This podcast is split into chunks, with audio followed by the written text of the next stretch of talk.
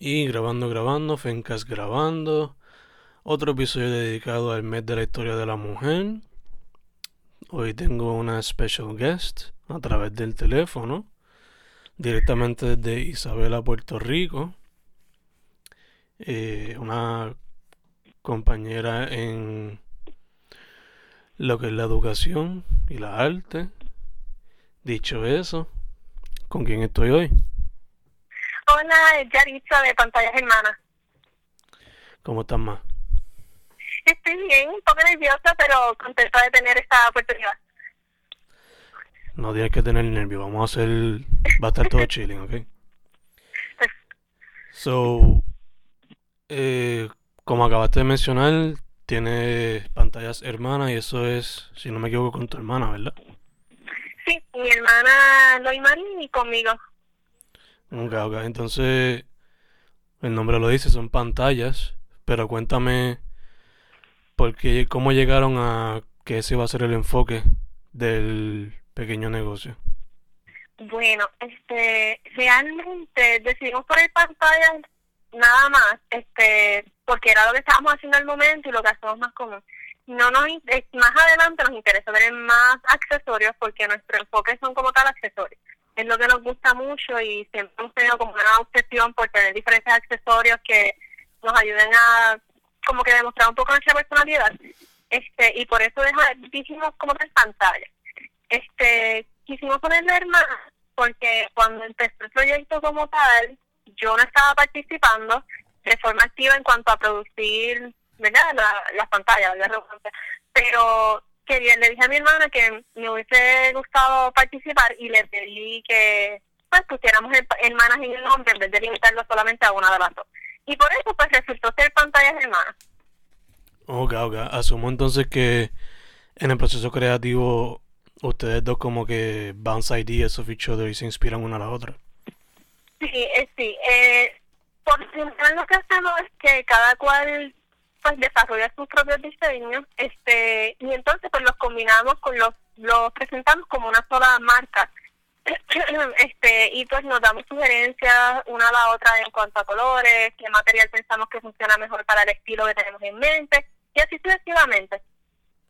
Ok ok y entonces ya que te estoy entrevistando a ti qué es lo que te inspira por lo regular cuando estás en el proceso pues mira realmente este, no tengo, ni yo ni mi hermana, ¿verdad? Pero en mi caso, no tengo algo de que yo diga un estilo en particular, ni un set de colores en particular que, que me motiva, ¿verdad? Este, por lo general son ideas que vienen a mi mente de imágenes que he visto, figuras que he visto, o temas que me llaman la atención y me gustaría representarlos en, en accesorios, que pues es lo que nos gusta mucho utilizar. Este, sí, últimamente he estado pensando más, por ejemplo, eh, si viene una idea a mi mente como fue la de bebés gigantes, pues qué material me gustaría utilizar más, cuál yo creo que puede funcionar mejor, ah, porque utilizamos muy comúnmente polymer clay y cartón, es lo que más utilizamos. Este, pero así de tener un, una inspiración en particular, pues yo creo que es más como personalidad y, y cosas que no hemos podido ver en accesorios que nos gustaría tener y pues intentamos hacerlas nosotras mismas. Ok, ok. Entonces, te pregunto, ¿cuánto, año, ¿cuánto tiempo tienen ustedes ya trabajando?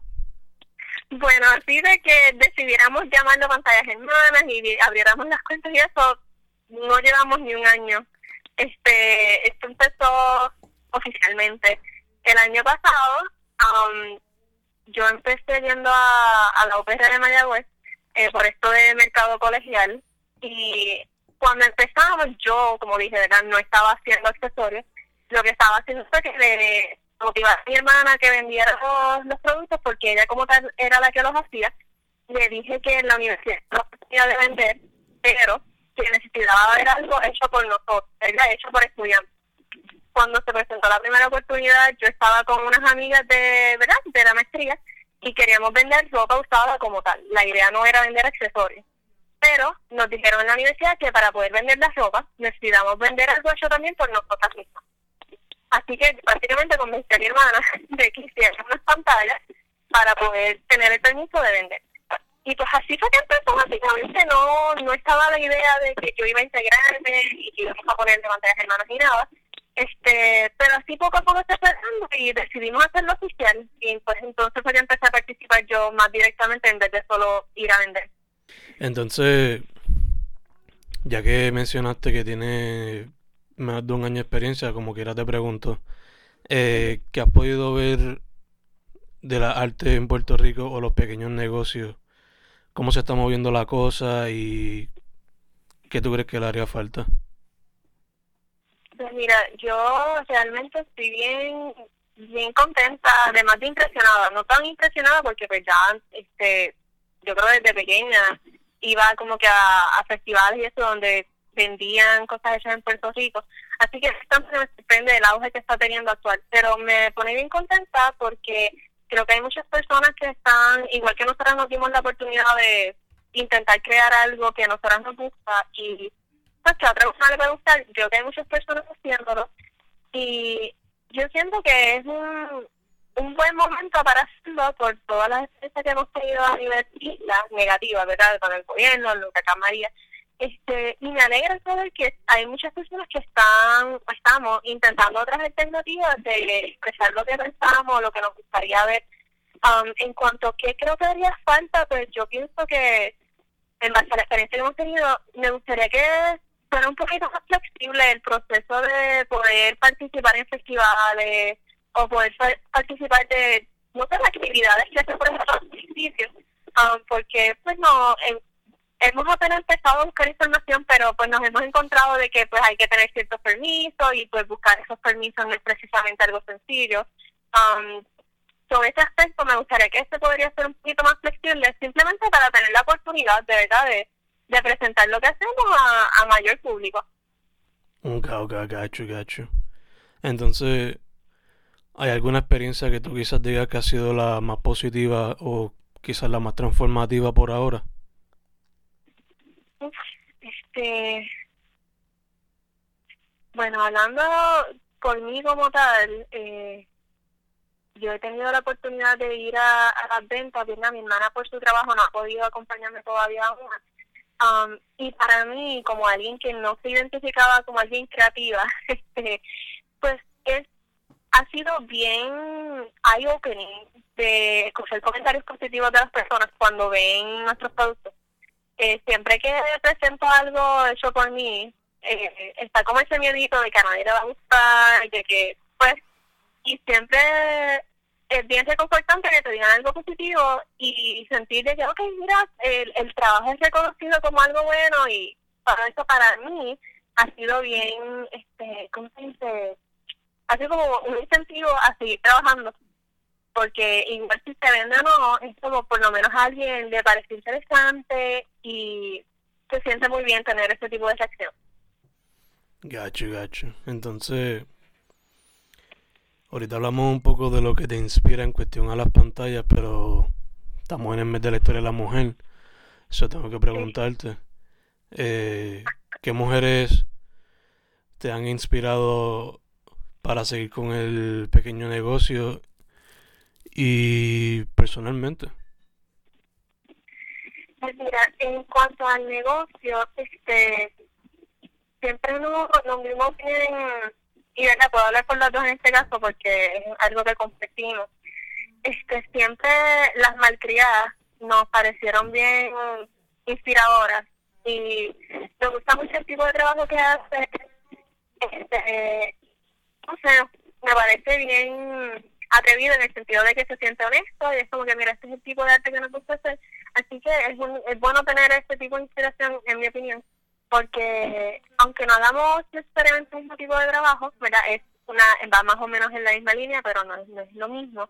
Me da ejemplos actuales de personas que se están apoyando, ¿verdad? Un grupo de personas, de mujeres que se apoyaron para lograr la meta de presentar sus productos este de una forma positiva, que yo creo que hace falta ese tipo que no sea competencia nada más, sino como que, mira, nos podemos ayudar y que cada cual presente lo que, lo que quiere presentar.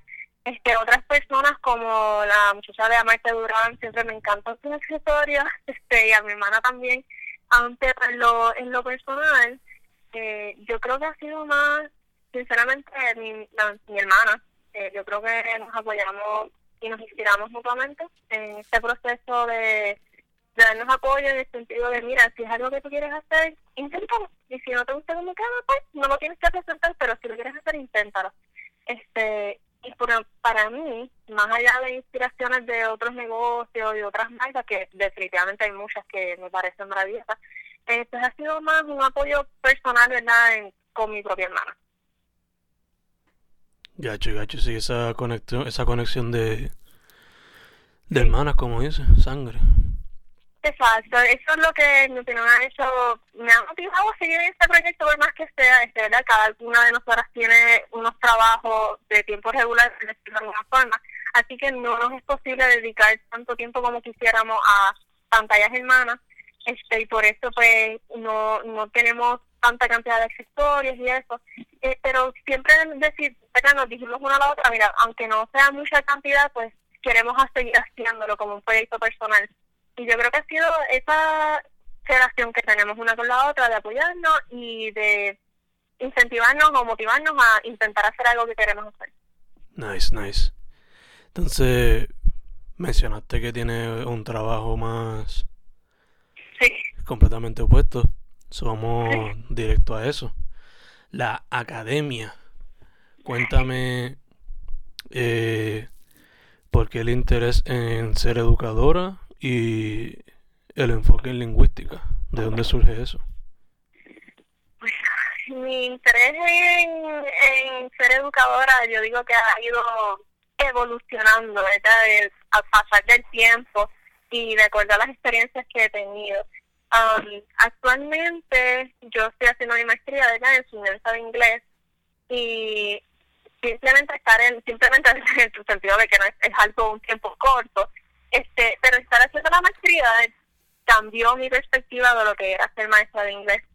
Este, yo diría que originalmente surgió mi interés por, pues, por mi, porque me gusta viajar y bien ser maestra de inglés es una oportunidad de trabajar tanto en Puerto Rico como en otros países que así quisiera hacerlo. Este, pero esa idea pues ha ido madurando, ¿verdad? Y actualmente yo creo que la situación que está pasando Puerto Rico a nivel social, político, pues me ha hecho cambiar mi perspectiva, ya que inglés, ¿verdad? Tiene muchas connotaciones que a veces los estudiantes enfrentan y actualmente me interesa ser maestro de inglés porque creo que podría como que ayudar a mis estudiantes a cambiar un poco la perspectiva que tienen de muchas veces piensan que no pueden hablar inglés, que no que no tienen la capacidad, que su inglés supuestamente es malo. Y estar haciendo esta maestría enfocada en sociolingüística, pues me ha ayudado a entender que, ese enfoque debe ir cambiándose, ¿verdad? Y que debemos enfocarnos en lo positivo de nuestros estudiantes en vez de decirles que no escuchan bien o lo que sea. Actualmente este, este ha sido mi nueva meta. Eh, cuando vuelva a trabajar como maestra, muy probablemente en, escuelas públicas, este quisiera tratar de moverme en esa dirección de cambiar la perspectiva de que hay que seguir un modelo estándar que realmente no sea realista para Puerto Rico. Gacho, gacho. So, te pregunto, eh, antes de proseguir con la otra línea de, con la otra temática, eh, ¿alguna experiencia como educadora que tú dirías que ha sido la más transformativa fuera de la maestría? Como educadora, este, no, no podría decir una sola experiencia, yo creo que sería más por momentos, ¿verdad? Por etapas que he vivido. Este, yo creo que ha sido la transición de de trabajar en escuela, trabajar en la universidad, de trabajar un par de años en la universidad y ahora estoy como tutora en otra universidad, ver las diferentes ambientes y diferentes perspectivas de lo que es educar ha sido lo más transformador en mi, ¿verdad? En cómo yo percibo lo que es ser maestra. No solo una experiencia como tal, sino distintos periodos que he vivido eh, enlazados a estudios que he hecho, ¿verdad? Experiencias académicas que he tenido. yo creo que ha sido un cambio lento, ¿verdad? No, no de un momento a otro, sino que poco a poco mi perspectiva ha ido cambiando, se ha transformado. Ok, ok, así sí que, como dicen, de cada experiencia se le se aprende algo, o se puede aprender algo. Exacto, ese es más el enfoque que tengo. Ok, ok. Entonces, cambiando un poquito el tema, mencionaste que te gusta viajar. Eh, Sí. cuéntame de dónde sale el interés y cuál quizás ha sido la mejor experiencia por ahora. Uf, pues mira, de verdad que yo creo que el interés ser originado porque a mí siempre me ha gustado ver novelas de diferentes países. Este, sí. Entonces, este, por ejemplo, las colombianas, brasileñas, coreanas, japonesas están entre mis favoritas. Entonces, eh, pues eso me daba como una ventanita a otros países y siempre, no, bueno, no siempre, yo diría que ya cuando estaba en como en segundo o tercer año de mi de universidad, fue que empecé a darme como ese gusanito de querer viajar como tal a otros países. Entonces, este, pues mi hermana es igual, so como puedes ver tenemos varias cosas en común. Y no sé, siempre me da, me da esa curiosidad, pero yo creo que es una porque me gustan las novelas y porque me gustan los idiomas, este, ¿verdad? diferentes idiomas. Los idiomas en general me llaman la atención. Entonces, eh, para mí es bien emocionante como que tener la oportunidad de estar aunque sea unos días en esta cultura que me llama la atención. So, de ahí yo creo que surge, este, y pues experiencias he tenido varias, gracias a Dios. Eh, pero las más marcadas para mí eh, siguen siendo Brasil y Bélgica, ¿verdad? Brasil yo fui, yo fui en el 2015 para hacer trabajo voluntario y, o sea, fue la mejor experiencia de mi vida hasta el momento. Eh, tuve la oportunidad de estar allá por seis semanas y, o sea, no hay otra experiencia que se compare a eso para mí. Tuve la oportunidad de estar en un lugar donde hablaban otro idioma, estaba casi por mi cuenta, o sea, fue una experiencia transformadora y en parte el motivo por el que decidí hacer mi maestría en enseñanza de inglés. Este, y Bélgica porque pude ir el año pasado a, presentar un tema de, de mis clases de maestría. Era la primera vez que viajaba um, internacionalmente con algo que fuese académico y el clima era completamente diferente, el idioma era algo que yo estaba familiarizada, así que nuevamente fue una experiencia única que me siguió motivando a, a hacer dinero para viajar. Entonces, esos son la número uno, siempre será Brasil, pero pues Bélgica tiene su lugar también. Nice, nice. Ok. Entonces, obviamente tienes ahora como meta, pues, próximamente terminar la maestría. Pero te pregunto, ¿algunas otras metas personales, artísticas, de negocio? ¿Algunas otras metas corto o largo plazo? Pues mira, sí, este, personales pueden que parezcan un poco anticuadas, pero mi meta es tener mi propio espacio, este, donde pueda hacer con mis tecitos, que adoro, son seis, so, quiero tener un espacio para ellos.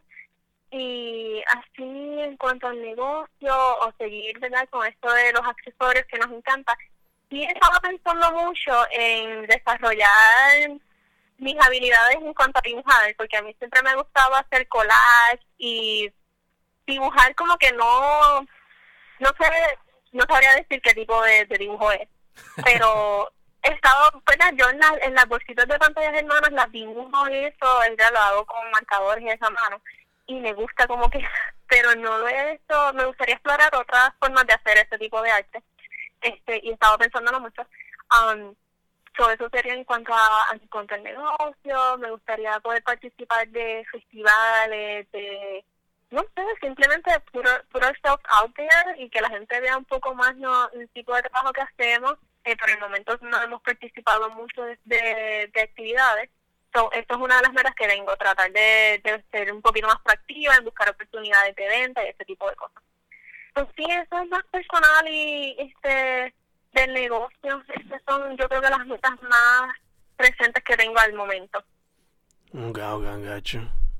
Entonces, una pregunta que quizás puede ser un poco tough al momento, pero estoy seguro que quizás ya lo has hasta hecho. Eso te pregunto. Ponle que alguna muchacha o cualquier persona venga a pedirte consejo porque quiere ser o artista o tener su propio negocito o quiere ser educadora. ¿Qué sería tu consejo para esa persona? Basado en como yo he estado tratando de hacer las cosas yo diría, inténtalo, intenta ya sea las áreas que me mencionaste, este, intentarlo y ser bien honesta consigo misma en si lo disfrutó o no, eh, si es el resultado que esperaba o no, porque a veces nos quedamos bien en que este es mi plan y pues tengo que seguir adelante porque este es el plan. Entonces, aunque no estamos sintiéndonos bien con los resultados, nos forzamos a seguir adelante porque era lo que teníamos planificado. Entonces, yo creo que mi consejo sería que sí que lo intente, que si lo disfruta, siga adelante, aunque ¿verdad? tome tiempo y, y pues, los resultados se tarden en llegar, pero que si no lo está disfrutando como pensaba que lo iba a disfrutar, pues que no siga adelante por esa línea porque realmente no, pues muy probablemente no es la adecuada para, para esa persona. yo creo que sería más como que esté bien pendiente de cómo se está sintiendo en el proceso y no forzarse a hacer algo que siente que no, no le está trayendo felicidad.